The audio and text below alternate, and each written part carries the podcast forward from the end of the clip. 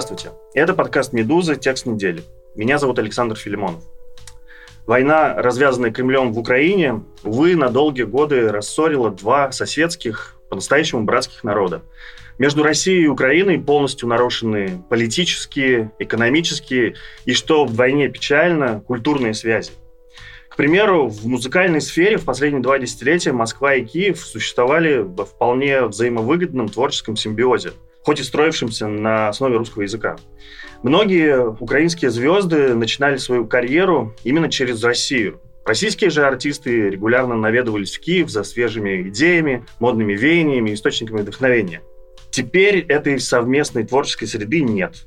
Украинские музыканты уехали из России, убрали там со стриминговых сервисов свои альбомы, отменили гастрольные туры и отказались от русского языка в песнях.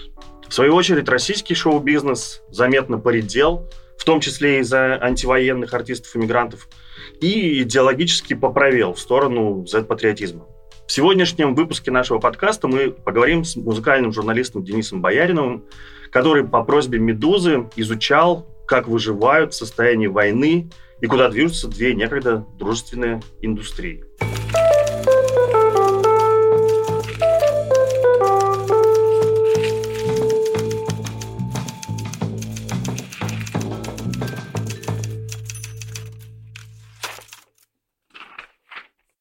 Денис, привет. Спасибо, что нашел время для беседы. Привет, спасибо, что позвали. Позволь, мы начнем с исторического экскурса, потому что среднестатистический слушатель потребитель современной поп-культуры не обязательно знает, да и не обязан знать про все внутренние взаимосвязи э, вот этого условного шоу-бизнеса. Он получает уже готовый продукт, наслаждается им, э, какие там ингредиенты указаны на этикетке или э, выходные данные в буклете, это уже дело десятое для него. Но скажи, пожалуйста, вот действительно ли мы можем говорить про некое общее творческое пространство российских и украинских музыкантов. Можем ли мы смело утверждать, что оно действительно существовало до войны?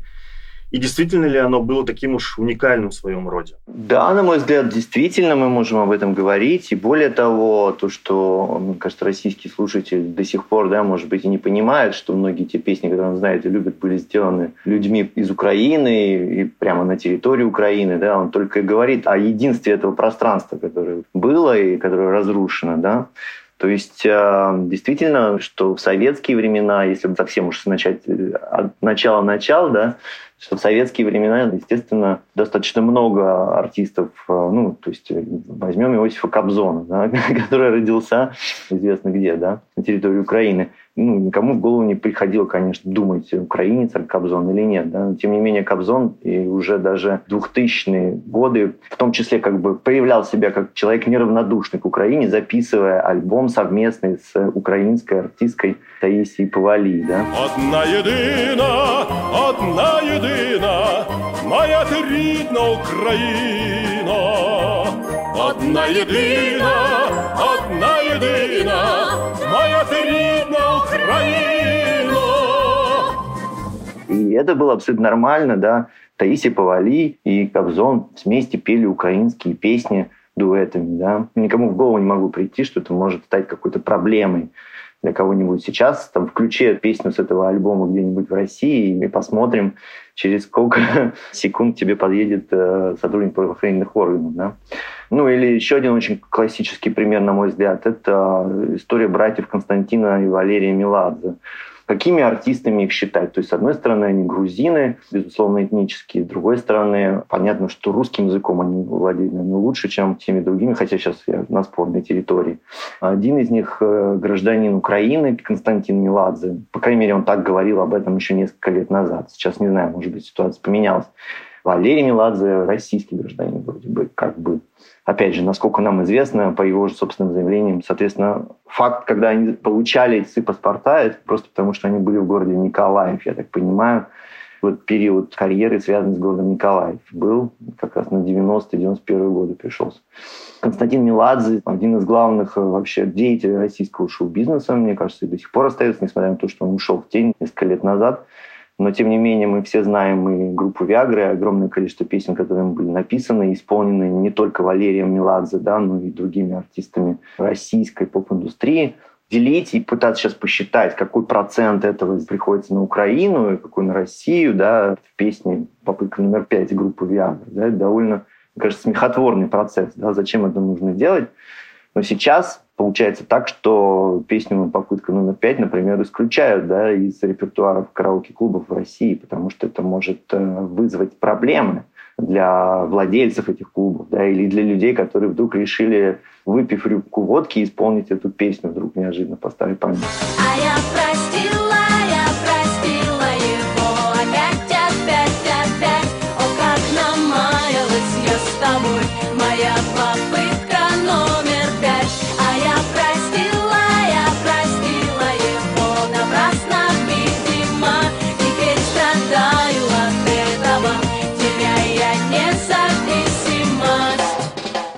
казалось бы, абсурдная ситуация, но вот мы сейчас в ней живем. Если просто вспоминать, какое количество наших артистов э, имеют, так сказать, связь с Украиной, хотя сейчас об этом, может быть, даже предпочитают не вспоминать, не говорить об этом, да, но мы удивимся, да. Александр Силаров, Лавита Милявская, Наташа Королева, ну и так далее, и так далее. Ну, это ты примеры приводишь такие довольно уже далекие, там, 90-е. Вот если просто назвать какие-то имена последних двух десятилетий, там, не знаю, очевидные Виагра, Сердючка, Дорн, Монатик, э, Луна, Лобода, да, то есть, наверное, слушатель все-таки отождествляет, что это прежде всего исполнитель из Украины. Да, уже, наверное, да, хотя тоже до какого-то момента было не очень ясно. Но я думаю, что как раз вот это сейчас четкое разделение пошло после того, как украинские артисты, многие из них, стали заявлять о своем отношении к событиям 24 февраля. Потому что до этого тоже, я думаю, многие, может, и не задумались о том, там, Светлана Лобода или там Макс Барских, откуда они. Ну, то есть до этого, так сказать, их украинское происхождение оно не было заметно, никого не смущало. В России, я имею в виду, когда смотрели из России. Конечно, в Украине уже к этому после 2014 года особенно внимательно относились. А, вообще есть несколько волн, да, наплывов украинских артистов, а, так сказать, на российские чарты, да. И если вот уже в наше время брать, то есть 2000-е, то есть в самом начале 2000-х оно как раз связано, ну, собственно, с Виагрой, да, в первую очередь, там, с Верой Брежневой, наверное, с Веркой Сердючкой. Более андеграундные, наверное, «Пятница», «Бумбокс». «Пятница», «Бумбокс», Руслана, потом Ани Лорак, да, потом певица Елка, например, потом, собственно, Потап и Настя, и вот уже если совсем ближе к нам, то есть это волна как раз, которая совпала с э, событиями в Крыму, 2014-2015 год, это вот как раз Иван Дорн, Макс Барских, собственно, Лобода и «Время и стекло», и «Грибы», и э, «Пошлая Молли», и э, «Кавабанга Депо Калибри», и «Тифест», если брать уже рэп-культуру, да, то есть такого рода имена. Это уже произошло после аннексии Крыма, и несмотря на нее, да, все равно артисты продолжали петь преимущественно на русском языке и были популярны в России. И из-за того, что они были популярны в России, на самом деле это так работало раньше, они становились популярны в Украине в том числе и тоже. То есть вот, на самом деле механизм культурного обмена в поп-музыке устроен таким образом. Да? Или вот группа Артик и Асти, которая и сейчас, в общем, является по большому счету чуть ли не главным поп-продуктом с украинскими корнями, потому что певица Анна Астикова сейчас топовая, по сути, певица в России. Она же украинка, Анна Дзюба. И проект, собственно, задумывался и делался в Украине, хотя несмотря на то, что премьера его и раскрутка производилась в Москве. Ну, поскольку на самом деле Москва была понятным причинам столицей российского шоу-бизнеса, ну и значит русскоязычного шоу-бизнеса, да, и поскольку большая часть территории Советского Союза все равно оставалась до 2024 года, так сказать, внутри русского языка, то, соответственно, таким образом был устроен бизнес, индустрия. Да? В Киеве хорошо делали музыку, хорошо создавали, упаковывали этот продукт. Ну, то есть это можно было сделать дешевле, качественнее, лучше, ярче, свободнее. Поэтому, собственно, многие представители российского шоу-бизнеса предпочитали в Киеве снимать клипы, работать с местными клипмейкерами, операторами, дизайнерами, костюмерами и так далее. И это был нормальный вообще такой тоже процесс, да. То есть если в Москве все продавалось, в Киеве делалось, так это вот все происходило друг с другом. Так было еще до 2024 года. Ну, собственно, прямо непосредственно до событий, потому что никто же их не ожидал, да, и поэтому, собственно, многие артисты, которые мыслили себя между двумя культурами, так сказать, возводили и строили этот мост культурный между двумя странами с большими проблемами, вдруг оказались на мосту, который подожгли или взрывают, не знаю, какую правильную метафору придумать. Ты сейчас перечислил так много имен, что я задумался, а вот можно ли говорить, что это была тотальная украинизация российского шоу-бизнеса? Потому что вот все эти имена, кажется, как будто вот все главные таланты и звезды пришли именно из Украины. А Москва, знаешь, как будто в этой схеме, да, действительно отвечает только за бюджеты. Или это все-таки кажущееся доминирование? Нет, так нельзя сказать, потому что все-таки, да, это, безусловно, большие крупные имена, артисты, песни и так далее, но российская поп-индустрия этим не исчерпывалась, безусловно. И, опять же, если брать сухую статистику, то песни на русском языке даже сейчас, по-моему, в Украине остаются востребованными, несмотря на все то, что произошло. А уж тогда это было тем более. И среди них было много таких, то, что называется, продукты без следов украинского присутствия. Да? Ну, то есть это было какое-то взаимное опыление, на мой взгляд. Сказать, что все только делали артисты из Украины, будет тоже неправдой. Хотя, конечно же, просто, мне кажется, в силу каких-то географических причин, а в том числе и экономических, можно преследить, почему на самом деле музыка, приходившая из Украины, она была ярче, лучше, больше, заметнее, свободнее, да, просто потому что там не было вот этой сложившейся десятилетиями структуры кланов, да, кланов, которые очень много, мне кажется, выпили соков из российской шоу-индустрии, сложившейся в начале 90-х альянсов а, некоторых бизнес-корпораций и артистов, да, семей артистов, кланов артистов там. Этого всего в а, Украине не было, там было просто более свободное пространство для конкуренции, поэтому, я думаю, все было проще в этом смысле. Ну и, опять же, и дешевле. Да, это тоже немаловажный фактор экономический, я думаю. Ну, опять же, Украина была ближе всегда как-то идеологически к Европе. Да. Артисты из Украины смотрели на то, что происходит в Европе, в Британии, в Америке в том числе ориентировались на это. Поэтому, мне кажется, они в какой-то момент попадали. Но тут все равно тоже работает все трендами, что в России есть свой собственный вкус, который никуда не девается. Да? И любовь, я не знаю, к шансону, к уличному пацанскому рэпу. Это тоже никуда не девалось, да, вот эта бардовская песня. Вот это у нас все есть в России, и артисты, которые работают в этом жанре, и тогда были популярными, когда были украинцы, и сейчас остаются, да, потому что ну, не знаю, в то же время, когда появились все эти прекрасные яркие украинцы, да, в России появился Баста, который, собственно, и сейчас есть, да. Хотя фамилия у него Вакуленко, да, но мы понимаем все, что он в этом смысле русский, российский парень, вот. Ну и опять же, он был в России популярен, в Украине популярен. Он записывал некоторые песни, да, фитуя с э, украинскими артистами, с бумбоксом, кстати, «Солнце не видно», да, его известная такая песня, одна из немногих в его творчестве, которую можно считать некой как бы политически окрашенной, да, протестно окрашенной, социально окрашенной. Тем не менее, он записал ее с украинцами, что тоже о чем-то говорит.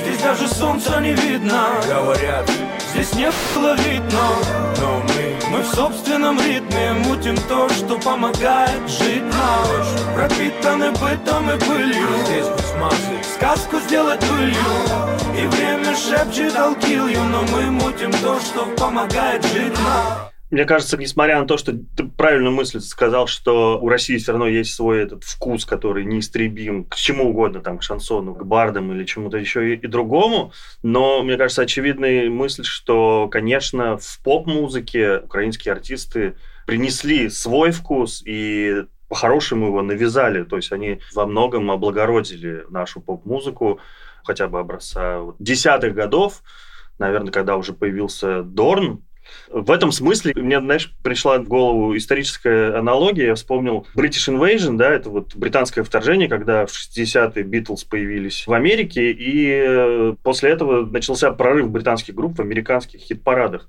Мне кажется, примерно такая же ситуация была и между Россией и Украиной. И можем ли мы назвать какого-то такого трендсеттера, ответственного за, скажем так, украинское вторжение в российскую поп-музыку, которое, мне кажется, очевидным и бесспорным?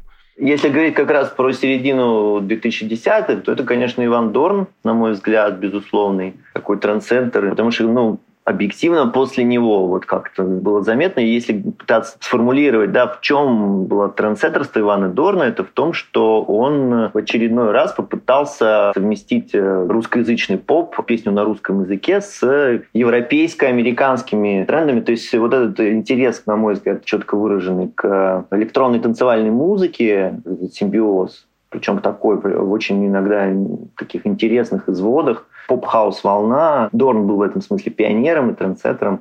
И очень многие артисты после него, не только из Украины, сейчас и в России в огромном количестве это все используется, это уже стало нормой, что называется, да, то есть поскольку это проторенная дорожка, а вот когда он только появился, разница, да, между тем обычным продуктом, который был, и вот дорновским звучанием потрясала. Сразу, я помню, что я Ивана Дорна увидел на каком-то канале, типа РУ-ТВ, с этой его первой песни «Стыцемен». Yeah.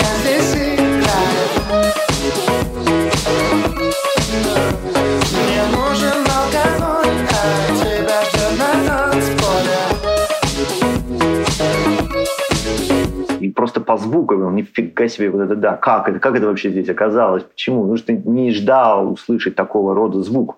Сейчас такого рода звук – это, по большому счету, ну, норма. Да? Но, опять же, тут э, могут появиться дотошные исследователи истории русской попсы, которые скажут, что ну и до Дорна были артисты, которые делали. Ну да, были, там, гости из будущего это делали, понятно. Или, я не знаю, группа «Винтаж» была такая, не знаю, помню, кто тоже пыталась что-то такое делать. И была достаточно успешна, кстати. Ну, нельзя сказать, что это какое-то прям супер украинское, Иван Дорновское изобретение. Ну, нет – Безусловно, нет. Такие попытки были, но, опять же, эти попытки такой вестернизации звучания, они в какой-то момент сменялись как бы опять возвращением к нашему вот к этому какому-то русско-шансонно-дворовому коду. И вот на таких вот волнах это все и жило, и продолжало жить. Но в середине 2010-х это, очевидно, было связано с Украиной. И я думаю, что в этом смысле украинские артисты, ну, как многая часть Украины, пыталась поинтегрироваться в Европу таким образом, так и украинские артисты пытались интегрироваться в некое вот такое вот западноевропейское, американское звучание. Они целенаправленно это делали, поэтому у них получалось. Касательно Дорна, понятно, что, разумеется, он не то, что там что-то изобрел, э, ну, как бы он принес отличный вкус и отличный стиль, но, разумеется, он сам, например, вдохновлялся этим же звуком, там, слушая его на танцполах в Англии. Мне кажется, еще важным отметить еще пару групп, э, может быть, ты какие-то дашь пару реплик по этому поводу, которые тоже стали своего рода трендсеттерами, может быть, в меньшей степени, чем Дорн, ну и в других стилях. Да. Мне кажется, важным отметить пошлую Молли, которая, на мой взгляд, породила какую-то вот нынешнюю локальную волну синтепанка. И, конечно, группу «Грибы», которая задала определенную моду в хип-хопе в российском. Да, безусловно, это два очень важных явления как раз того же периода.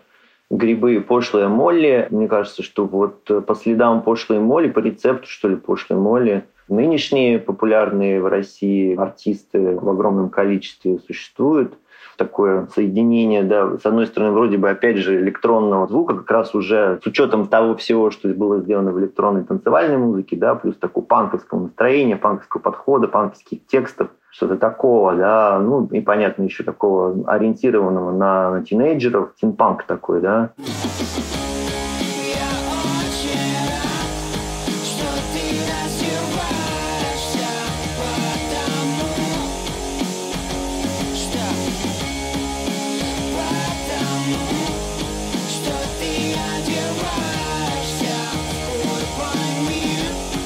Еще ну, яркий, броский, раздражающий родителей, вот это все. Этот, конечно, рецепт был придуман группой Пошлой Молли, сейчас он прекрасно тиражируется, и мы имеем огромное количество, на мой взгляд, клонов этой группы, которые прекрасно себя чувствуют в России.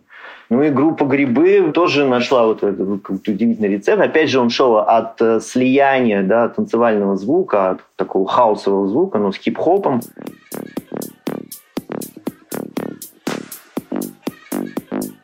Нужны руки только, не нужны руки только. И чтобы с тачек с Рубили наши басы, плотно наши басы. Мама любит деньги, любит деньги. Мама любит дети, yeah. Они так хотят конфеты И их так хотят конфеты. Конфеты в шубах под самодельный саунд. Давай двигай с нами и без правил. Никто мне по сцене не кричит красава! Я вызываю тебя на следующий раунд. Мы типа грибы, типа грибы, yeah. И по этому рецепту тоже большое количество артистов до сих пор работает, э, которые уже российского происхождения. В этом смысле произошло импортозамещение. Но на самом деле оно произошло и немного раньше, то есть оно не связано с войной, на мой взгляд. Все так просто совпало, да, то есть э, украинские артисты обозначили тренд, потом, естественно, на тренд влилось огромное количество разных людей со всех сторон. И уже, наверное, как раз к началу войны эти украинские артисты, которых я называл, их немножко из чартов пододвинули. С одной стороны, потому что конкуренция появилась, отечественная, что называется, а с другой стороны, потому что они сами тоже стали писать, например, на украинском языке песни. Это же вот эта волна отхода от русского языка, она не то чтобы как бы, начали наступление на Киев, да, и все, и сразу -то украинцы передумали и стали на русском песни писать. Нет, это же, естественно, во времени развивался процесс, и на самом деле начался раньше, потому что артистов украинских очень много на своей родине критиковали за то, что как они такие, почему они это делают, почему, несмотря на то, что Крым не наш, и конфликт вокруг ДНР и ЛНР развивается, да, почему они продолжают, так сказать, пособничать. Вот это все. И как ответ на это у них появлялся украинский язык. Но война, конечно же, все это усугубила. И процессы стали развиваться с э, невероятной скоростью. Да, я понимаю и абсолютно поддерживаю эту мысль. Даже если артист из Украины, который, может быть, даже всю свою жизнь говорил на русском языке, исполнял песни на русском языке, и даже после аннексии Крыма, потом, разумеется, уже после 24 февраля стал отказываться от русского языка, это абсолютно понятная и поддерживаемая позиция. Но в твоем тексте я вычитал очень неожиданную для себя мысль. Скажи, правда ли, что украинские артисты сейчас э, действительно много теряют от э, разрыва вот этих связей с Россией? И правда ли, что некоторые продолжают анонимно сотрудничать с Россией? Действительно много теряют, безусловно, в экономическом выражении. Ну, это очевидно потому что, безусловно, Россия гораздо больше рынок, чем Украина, и плюс к тому, что понятно, что часть украинского рынка, он, он попадает да, внутрь, если ты записываешь песню на русском языке. Ну, нам сложно говорить об оценках каких-то, но вот из тех цифр, которые какие-то озвучивались, которые я смог получить ну, в течение работы над этим текстом, это вот факт, о котором говорил продюсер Макс Барский Халан Бадоев, о том, что отказавшись от э, русского каталога, а у Макса Барских все песни были до этого момента на русском. Это он сейчас стал перезаписывать, ну, то есть уже довольно давно он перезаписывает на украинском языке все свои самые главные хиты, но до того момента они все были на русском. И это была цифра порядка 300 тысяч долларов в квартал, да, только на стриминге только на стриминге. Да? То есть мы не берем сюда корпоративы, мы не берем сюда гастроли и гонорары с концертов, да? мы не берем сюда, не знаю, рекламные контракты, которые могли бы быть. Это все сюда не входит. Это просто насколько накапывал счетчик за прослушивание песен Макс Барских в довоенное время. Понятно, что, опять же, с войной это все изменилось, то есть и сам рынок упал в России стриминговый, да, из-за того, что ушли или тщательно сократили свою деятельность крупные стриминговые международные платформы, да, в первую очередь Spotify и Apple Music. Цифры эти изменились, и артисты сейчас, и российские в том числе, не зарабатывают столько, сколько Макс Барских зарабатывал до войны, но тем не менее, это все равно очень большие были суммы. И, естественно, этот разрыв им дорогого стоил, если говорить про экономическую позицию. И очень существенно. Все-таки у Макса Барских есть возможность заработать деньги другим способом, а у некоторых людей из индустрии которые, так сказать, не находятся на вершине пирамиды, да, которые являются честными винтиками внизу, да, те люди, о которых я говорил, которые занимались продакшеном, которые делали звук, которые делали картинку, они, конечно же, потеряли, я думаю, в пять раз или в десять раз, но при этом они с такими потерями экономическими поставлены на угрозу существования, я думаю, поэтому им не приходится выбирать и поэтому известны случаи того, что люди продолжают работать в российской индустрии украинского происхождения, несмотря на все, что произошло. Да? Некоторые из них это сделали в открытую, как вот роман «Бестселлер», например, такой самый яркий пример. Это, собственно, человек, который делал звук для Ивана Дорна и песни «Стационмен» в частности, да, он из Харькова, да, но тем не менее, если Иван Дорн занял одну позицию после 24 февраля, Роман Бестселлер занял другую позицию, вывез свою семью в Россию и прекрасно работает в русской поп-индустрии, делает звук российским артистам и самому себе, в частности, продолжает развивать свой сольный проект. Но есть люди, которые работают анонимно. Да, мне об этом подтвердили несколько источников, с которыми я разговаривал, которые тоже говорили со мной анонимно. Но мне нет причин мне доверять, потому что, ну, естественно, имена их не называются, и поговорить с ними на эту тему довольно сложно, потому что они не хотят в том, чтобы кто-то знал об этом факте сотрудничества, потому что у них остаются украинские паспорта, а некоторые из них, я так понимаю, даже продолжают жить в Украине, несмотря на то, что работают во вражеской поп-индустрии. Да, пример романа бестселлера меня, конечно, очень э, огорчил. Я не знал, что так с ним произошло.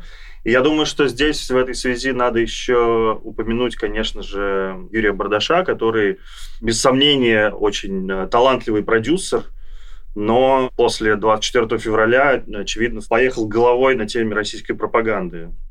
Да, Юрий Бардаш – это самый яркий такой пример человека, который принял пророссийскую, путинскую идеологию, потому что в основном, как мы понимаем, да, мы можем назвать украинских артистов, те, кто сказал, что он остается Украиной, можно меньше говорить о тем, кто, как Роман Бестселлер, сказал, что он за Россию – гораздо большее количество людей промолчало или сделало вид, что как бы они сохраняют нейтралитет. И вот из примеров такого яркого перехода на другую сторону это только Юрий Бардаш который, да, действительно является очень Z-настроенным артистом, продюсером. Он продолжает продюсерскую деятельность. Более того, сейчас его продюсерские проекты связаны как раз с Донецким регионом и с продвижением артистов из Донецкого региона. По крайней мере, так заявляется, хотя на самом деле вот никакого еще такого значимого результата он не показал, ничего там сопоставимого с группой Грибы с тех пор у него не было. Да, он ведет публичные каналы на эту тему, он проклинает э, Зеленского, проклинает бывшую жену и мать его ребенка, артистку Луну, да, который откровенно называет там, киевской нацисткой за то, что она, собственно, выступает против российской агрессии. Записывает песни со Сретенским хором, с православным хором. Не предал свою честь, никуда не исчез, прямо на Эверест, и мне не надоест, кто со мной смог прочесть, я очнулся и трез, и прощаю тех, кто шел на перерез,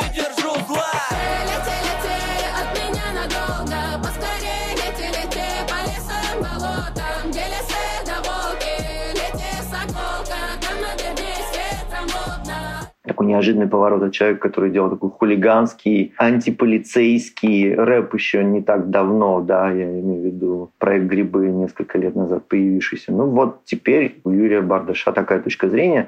Сказать, что он совсем быстро перековался в воздухе нельзя, потому что но он из Алчевска, из Луганской области, и та точка, которой мы можем апеллировать, его интервью в 2019 году было Юрию Дудю, где поднимался этот вопрос. И там Бардаш еще был очень умеренно настроен взгляд. То есть он, с одной стороны, конечно же, был, поскольку он из Луганский, он был за ЛНР, да, но не за ЛНР в том смысле, что он не размахивал флагом ЛНР, да, он как раз очень корректно пытался подбирать формулировки и говорил о том, что вот пришел Зеленский, что вот он надеется, что сейчас эта ситуация разрешится как-то, да, что не будет войны, да, ну, то есть какие-то довольно умеренные, по нынешним временам даже либеральные, можно сказать, взгляды озвучивал в этом интервью, да, и вот спустя 4 года, да, получается, что он совершенно радикализировался в этом смысле. И во всем обвиняют исключительно только украинскую страну. Ну, соответственно, единственная надежда и спасение, и гарант во всем происходящем – это Россия и президент Владимир Путин. Это что касается артистов, которые нас разочаровали из Украины. А можешь привести пример артиста, чьи действия после 24 февраля тебя вдохновили? Ты знаешь, я не могу сказать, разочаровали или вдохновили. Я не выношу оценок, потому что мне кажется, что не мое дело судить Юрия Бардаша и его путь жизненный. Да? Я просто могу сказать, какой он есть. Да? А ты имеешь в виду украинские артисты, которые поддержали Украину, ну, в смысле, не стали отказываться от своих... Понимаешь, тут довольно сложный вопрос, потому что у Бардаша вот такие корни. Да? То есть он на самом деле такой патриот места, получается, патриот Алчевска. И, ну, конечно, вот сейчас ситуация Алчевска, мне кажется, если ты патриот Алчевска, у тебя единственная возможность, да, это верить э, в победу Владимира Путина, чего тебе это не стоило бы. Тут довольно сложный момент в этом смысле. Если говорить про артистов другой стороны, да, которых мы видим, да, ну, наверное, в первую очередь приходит пример Андрея Хлебнюка и группы Boombox, который выступил точно на противоположной стороне, да, в отличие от Бардаша. Он, э, как мы знаем, один из первых артистов, который заявил вообще о том, что он участвует в этом военном конфликте. Ну, непосредственно, да, не то, чтобы он песни записывает. Как раз песен он про это не записывает. Вот это интересная точка зрения, которая мне очень импонирует, да, то, что он участвует реально в военных действиях. Он записал в тероборону и сейчас является там, оператором дрона, и значит, принимает участие непосредственно в военных действиях. И его мотивация очень понятная и убедительная тоже. Да? То есть он тоже защищает свою землю, то, на которой он родился, защищает свою семью, жены детей, своих друзей и так далее. То есть его логика, его мотивация вот такая. При этом надо отдать должное, как раз вот недавнее его интервью для BBC, при том, что он абсолютно говорит с позиции как бы не музыканта уже, а военного, да, то есть он, да, я оператор дрона, но он не транслирует какую-то ненависть даже по отношению к россиянам и даже видит, в, как он так сказал, что в людях, которые сейчас находятся по ту сторону фронта, даже говорит, я даже понимаю, что, возможно, это какие-то мои бывшие фанаты, и он чувствует э, как бы не ненависть к ним, а сожаление, что он своей музыкой в свое время не смог донести до них какие-то там правильные ноты добра, любви и всего такого прочего. И вот прямо с горечью об этом говорит. Ну, то есть в ней нет какой-то ненависти, которая, например, исходит от любого спикера российской пропаганды, например, да? Здесь какая-то более правильная, э, человеколюбивая позиция. Да, при том, что человек непосредственно работает оператором дрона, да, и несет смерть. Да, я видел это интервью, мне тоже оно очень понравилось, э, ну, в смысле, его мотивацию, его точку зрения я прекрасно понимаю – и то, как он формулирует ее, мне очень это понравилось, было близко, да, и то, что он как раз не пытается использовать свою музыку как оружие пропаганды, да, вот, это тоже мне понравилось, потому что если Юрий Бардаш сейчас пытается это делать, да, то есть он записывает песни, там есть песня «Позиция», которую он сделал, ну, то есть это можно сказать, что это рефлексия, да, на происходящее, или можно сказать, что дальнейший продукт, который будет делать Юрий Бардаш, он будет более пропагандистский. Да, родители страна, а он президент, еще у них соседи враги, наша Галя в ноги, я не жалуюсь, я понимаю,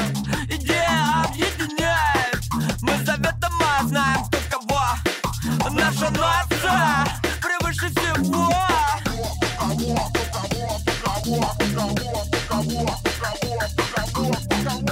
То Хлывнюк не пытается. Как будто бы он разграничил эти две сферы в своем голове.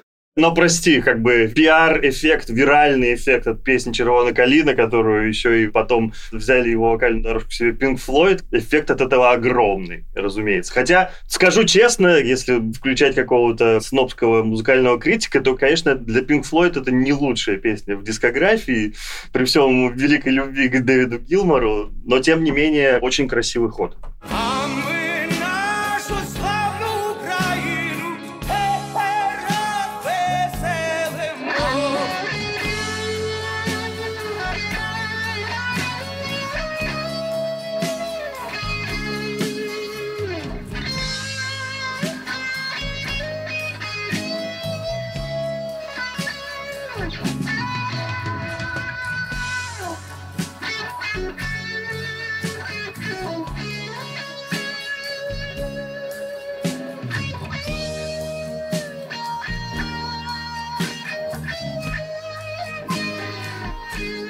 Да, наверное. Ну, собственно, опять же, мне понравилось, как это выглядит со стороны, во всяком случае, в случае Boombox, потому что Boombox, например, я говорю об этом в статье. Boombox – это удивительный пример группы, которая, не знаю, может быть, так на самом деле не специально и не задуманно получилось. Они не отозвали свой каталог из России, да, несмотря на то, что позиция Хлывнюка однозначно очевидная и довольно понятная, да, но они не стали отлучать своих российских поклонников от российской музыки. Возможно, тут до конца не очень ясно просто. Возможно, это связано, может быть, с какими-то юридическими нюансами. То есть, может быть, они вот этим русскоязычным каталогом не до конца сами управляют. А возможно, это на самом деле целенаправленная позиция, потому что, ну, по большому счету, все-таки, да, не всегда поклонники виноваты. Таким образом, если воспринимать это как наказание, с одной стороны, это, на мой взгляд, так себе жест. И если воспринимать это как потерю сферы влияния, ну, то есть, мне кажется, для группы Бумбокса, для Хлывнюка и для тех артистов, которые были значимы для российской аудитории, Сейчас особенно важно не терять эту аудиторию, да, то есть отказываясь от русского языка, переходя полностью на украинский.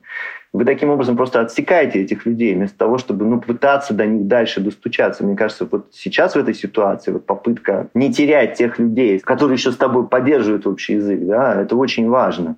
И мне кажется, что как ни странно, таким ходом, может быть, неочевидным в общей логике войны, да, о том, чтобы убрать свои песни из каталога, так, чтобы никто не, никогда не мог послушать э, песни бумбокс на территории России, это на самом деле может быть более правильный ход, потому что ты не теряешь влияние, потому что все-таки музыка это важно, это мягкая сила, да, это же все-таки мягкая, но сила, и эти песни, они остаются очень важными инструментами влияния.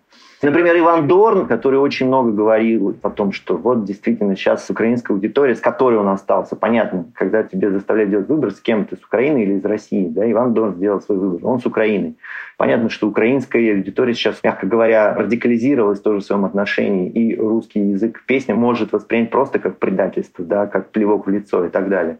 Но Иван Дорн, тем не менее, один из последних его синглов, использует русский язык, не украинский, но он его использует вместе с английским языком да, и так далее. Но, тем не менее, он не отказывается от русского языка совсем. И мне кажется, это очень правильно и важно, потому что это как раз нить связующая. Если уж совсем ее разорвать, то непонятно вообще зачем и для чего. Там, по-моему, прости, сложная ситуация. По-моему, этот сингл был записан сильно до всего. И он долго лежал в столе, но потом, видимо, это надо было уже выпустить просто чисто из коммерческих соображений. Был даже скандал, потому что они не досмотрели, и должен был выйти сингл прямо в годовщину 24 февраля. И когда в украинском обществе это увидели, то был скандал, они все перенесли. Но суть не в том. Есть важный другой момент. Есть его русскоязычный альбом, который не вышел, и кажется, это, знаешь, станет какой-то таким священным граалем, потому что это все позиционировалось и все ожидалось где-то вот к весне 22 года, и уже, наверное, в Украине нет, но Россия предвкушала, что это будет альбом года, и все это было перечеркнуто, это не вышло. Как и у певицы Луны, например. Ну, тут сложно сказать, чего еще. Ну, то есть это уже из истории альтернативной какой-то фантастики, да. Что было бы, если бы вышел этот альбом Ивана Дорна? А может быть, давайте подумаем, может быть, все-таки они когда-нибудь выйдут. Я бы хотел все-таки верить в то, что они, возможно, когда-нибудь появятся еще через некоторое время, у них еще есть шанс, может быть, появиться, если они будут нужны вообще к тому времени. Я думаю, лет 10-20, не раньше, к сожалению. Увы, это очень грустно. На самом деле, я пытался в своей статье ответить на вопрос, что потеряла Россия да, с уходом украинских артистов. И мы, не только я, и там, эксперты, к которым я приставал с этим вопросом, все пока, конечно, теряются, как-то это сформулировать, потому что мы находимся вот еще все-таки в самом процессе да, и нам рано подсчитывать э, убытки и жертвы, к сожалению, да, мы еще только в процессе, да, то есть, наверное, когда-нибудь мы сможем, опять же, через десятилетия как-то сухим носом анализировать эти процессы. Но что уже очевидно прямо сейчас, да, это то, что, с одной стороны, Россия, конечно же, отгораживается, да, глухой стеной от остального мира, и вот уход украинских артистов – это один из элементов просто глобальной культурной изоляции, на которую себя обрекает Россия, и это, мне кажется, страшно, да, то есть мы знаем в истории истории России уже были такие процессы, когда Советский Союз отгораживался большой железной стеной, да, это приводило только к культурной отсталости. И не только культурной, и социальной. Да. Ну и уход украинцев – это часть того же тренда, да, по которому у россиян становится меньше возможности иметь возможности смотреть мировые да, премьеры, музыкальные, кинематографические, литературные, театральные, неважно. Да. То есть мы отгораживаемся от мировой культуры и живем в каком-то собственном пузыре, где, естественно, вода в какой-то момент становится затхлой и покрывается болотистой ряской, да, как это обычно бывает. Это один процесс. Второй процесс – это действительно, про который, мне кажется, вообще никто не думает в России из политиков, хотя, например, важно было бы, ну, потому что все-таки российский язык когда-то претендовал на звание мирового языка, ну, он и сейчас претендует по количеству людей, которые на нем разговаривают, да, но мировой язык, он должен производить мировую культуру на этом языке, да, иначе этого не бывает. Тем самым ты подтверждаешь статус мирового языка, да, то есть мы знаем, что на английском языке записываются мировые хиты, на испанском языке записываются, на французском, на немецком, пожалуйста. На русском давно нет. И с уходом украинских артистов шанс на появление таких хитов становится все еще меньше и меньше, и, соответственно, пространство, объединяемое этим языком, оно истончается. Да? Вот э, очень важно понимать, что украинские артисты, которые как их сейчас в этом обвиняют, ах, вот что же вы, вы столько денег заработали в России, да, и теперь, когда вы, значит, показали свое истинное лицо, да, ну, то есть как будто бы за деньги можно что-то купить, как думают многие. Но что важно, за что платили деньги украинским артистам, да, в том числе и за то, что песни на русском языке звучали по всей территории бывшей одной шестой так больше не будет происходить, я думаю. В том числе и потому, что огромное количество очень талантливых людей сейчас предпочитает даже не думать о том, что на русском языке можно что-то сделать.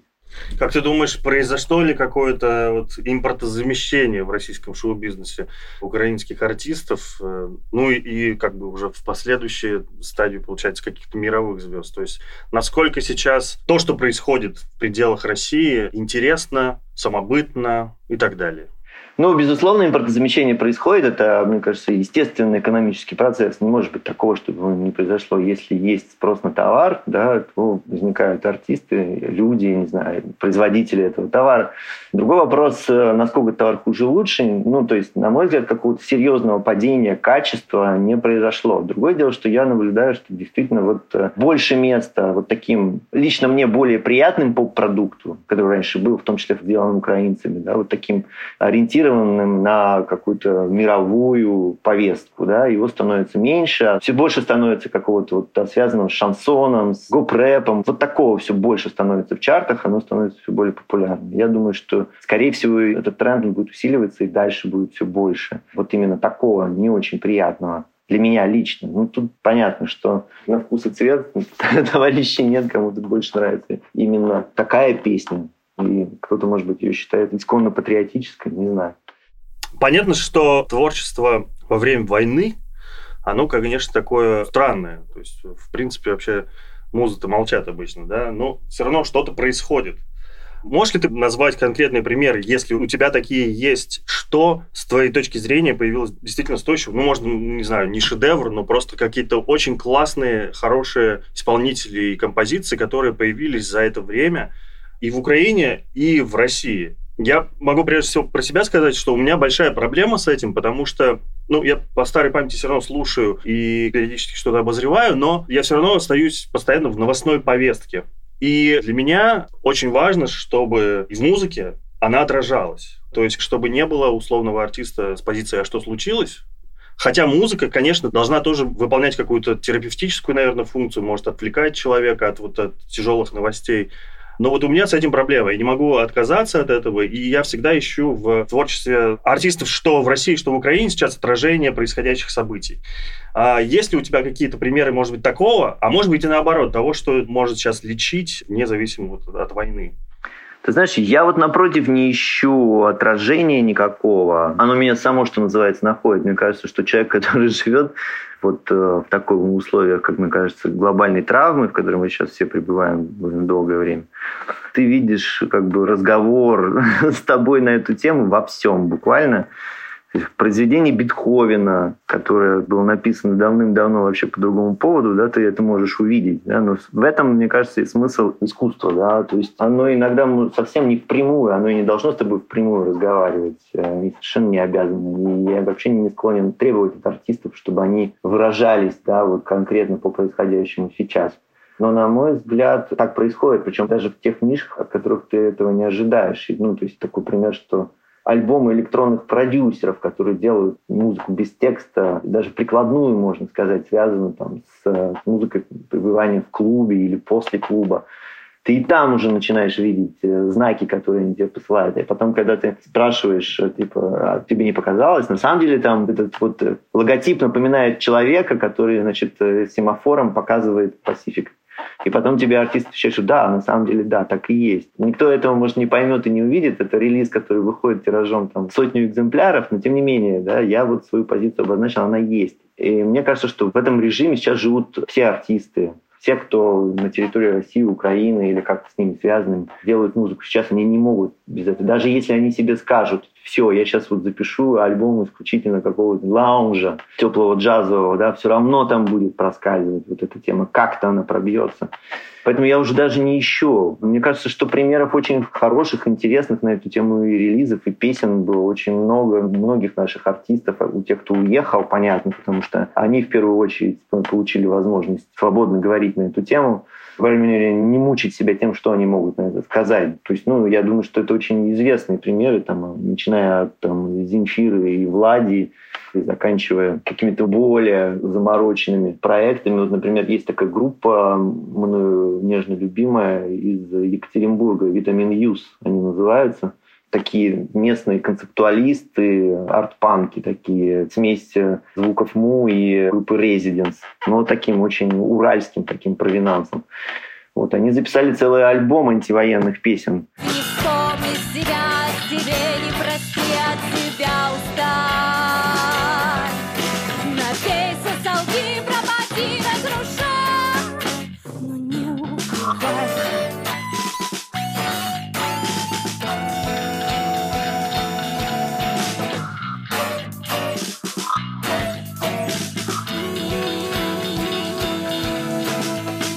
Причем это они сделали в Екатеринбурге, находясь... Ну, понятно, что там все тоже не впрямую сказано, но очень, на самом деле, очевидно. Просто по тому количеству какой-то боли, которая вываливается наружу. И вообще это один из тех трендов, э, которые я замечаю, мне кажется, что такая честная российская музыка, она есть во многих жанрах, да.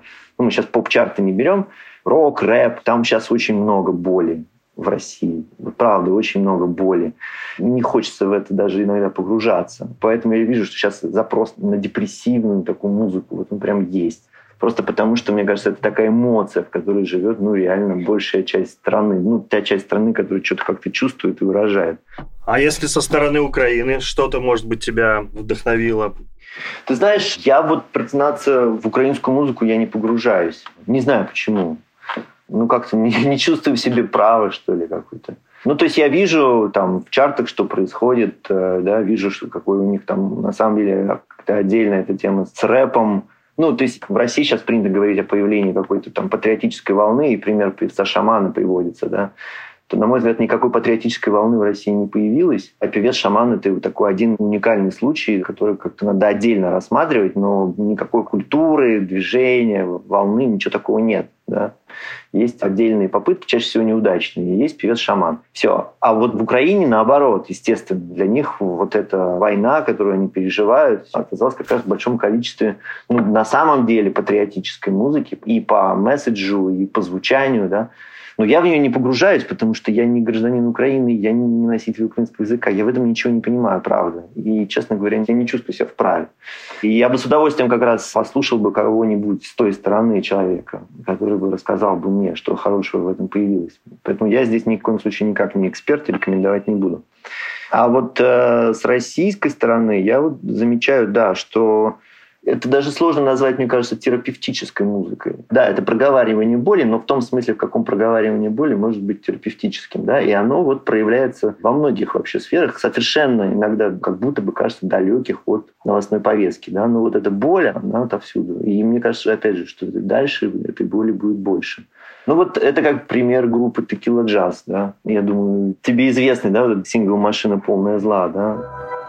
Машина полная зла, ползла устала, застряла, была крещеной под иконой козла и другого не знала.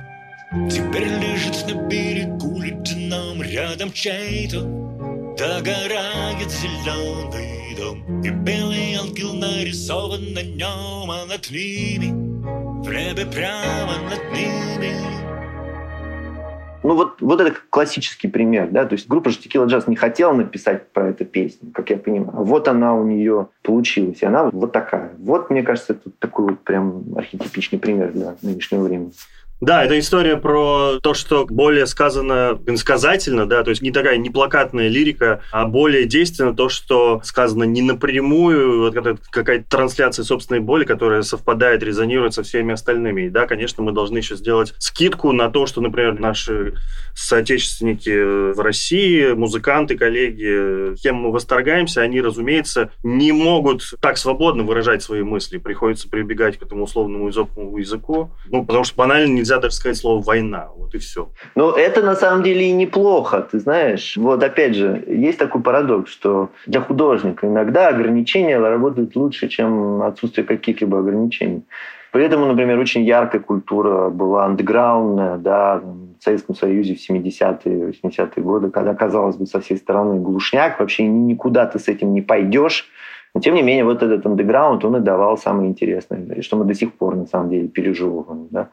И в России сейчас во многом похожие, мне кажется, времена наступили. Поэтому, опять же, по открытым каким-то источникам довольно сложно судить о том, что происходит. Моя лично любимая песня о войне, да, ну, вот написанная в течение войны, она как бы и не о войне, с одной стороны, вот эта группа Айгел и их песня «Газ». Она мне очень нравится. Ну, то есть я не могу сказать, что я слушаю каждый день, потому что это довольно болезненное слушание. Но вот мне кажется, что это прям очень цельное, художественное, музыкальное высказывание о вот этом периоде времени. Эта песня мне прямо, вот этот ужас весь э, весны 22 года, и вот это вот все состояние, в котором сейчас уже немного попритихло, да, вот она меня сразу туда переносит. Такой мгновенный машина времени, лифт в то время. Для меня лично она так работает. Потому что она же тоже не плакатная, она впрямую, да, не антивоенная и так далее. То есть, ну, искусство, мне кажется, оно может работать вот такими непрямыми и должно работать такими непрямыми ходами.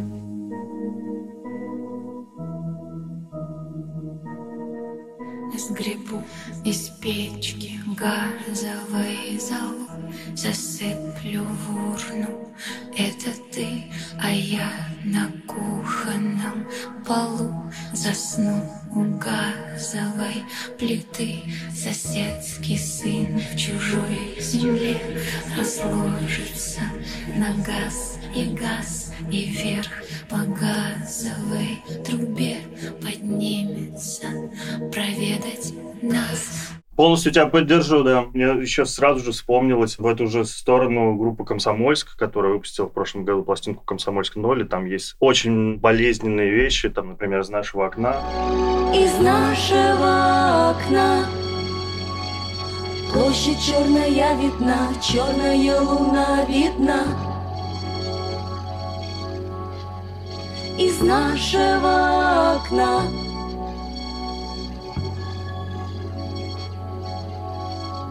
И школа, и церковь, и черные кубики, и дома.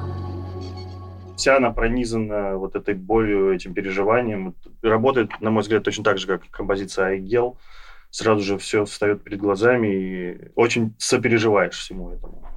У меня, на самом деле, получилось так. Это, видимо, чисто технический момент, потому что, во-первых, когда началась война, и, разумеется, все стриминги закончились в России, все они ушли, то, во-первых, закончилось кураторство, так называемое, да, просто каждую неделю перестал получать плейлист в Apple Music и Spotify с новинками российской музыки. Тебе стало немножко тяжелее находить все, это раз.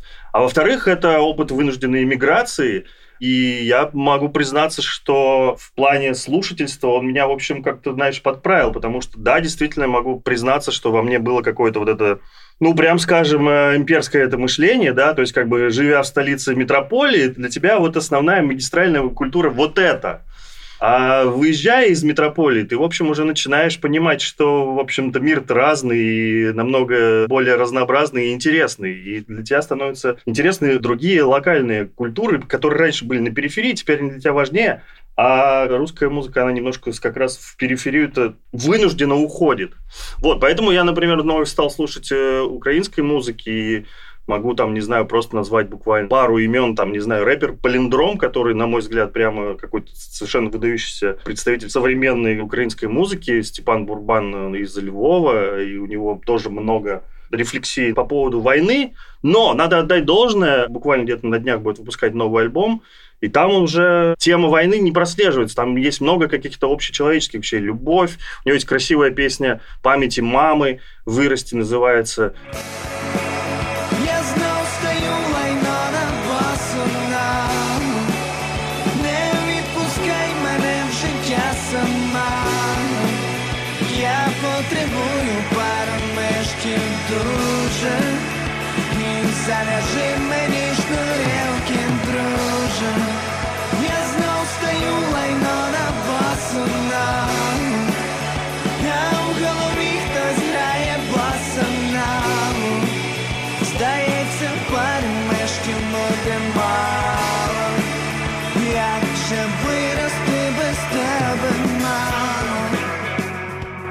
там, не знаю, можно вспомнить э, нового там выстрелившего певца под названием Wellboy, который пишет абсолютно обычный поп, развлекательный, да, потому что и в Украине, конечно, тоже обывателю тяжело и он тоже устает от войны, ему нужна защита, какое-то развлечение и так далее, это все понятно. И вот он, например, э, пишет такие песни, которые развлекают публику, но при этом там все равно волей-неволей что-то закладывается песня про любовь, про чувство к девушке, там упоминаются, например, комендантский час и вой сирен, которые разлучают любимых на ночь друг с другом. И это уже, знаешь, такой немножко как бы, ну вот такие у нас обстоятельства жизни. Но тем не менее мы живем. И вот эта мысль, она очень вдохновляет в этом смысле. На твоїх щічках ямочка, посміхаєшся, ти корінна кияночка, я закохаюся. Ми до тебе на поту, ніч не спинить нас. Я лишаюся у тебе комендантський час. Комендантський час не розлучить нас. В чае, так сказать, пішла ко дну. Окей, я послушаю, очень интересно.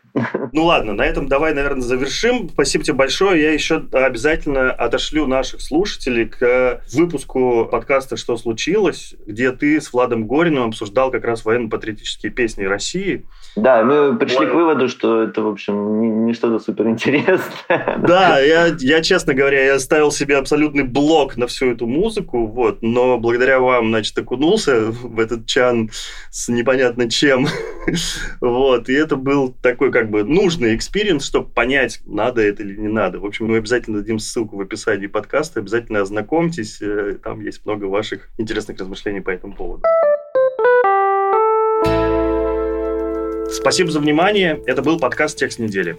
Все наши подкасты вы гарантированно найдете в приложении «Медуза». Обязательно скачайте его себе, оно умеет обходить блокировки Роскомнадзора. «Медуза» продолжает краудфандинговую кампанию. Если вам не безразлична судьба нашего издания и вы живете за границей, пожалуйста, оформите хоть небольшое, но лучше регулярное пожертвование в адрес редакции. Если вы живете в России, то донаты могут грозить для вас административным и уголовным преследованием, поэтому лучше расскажите о нас своим иностранным друзьям и знакомым. Они могут оформить пожертвование вместо вас. Это можно сделать по адресу support.meduza.io. Спасибо и до новых встреч!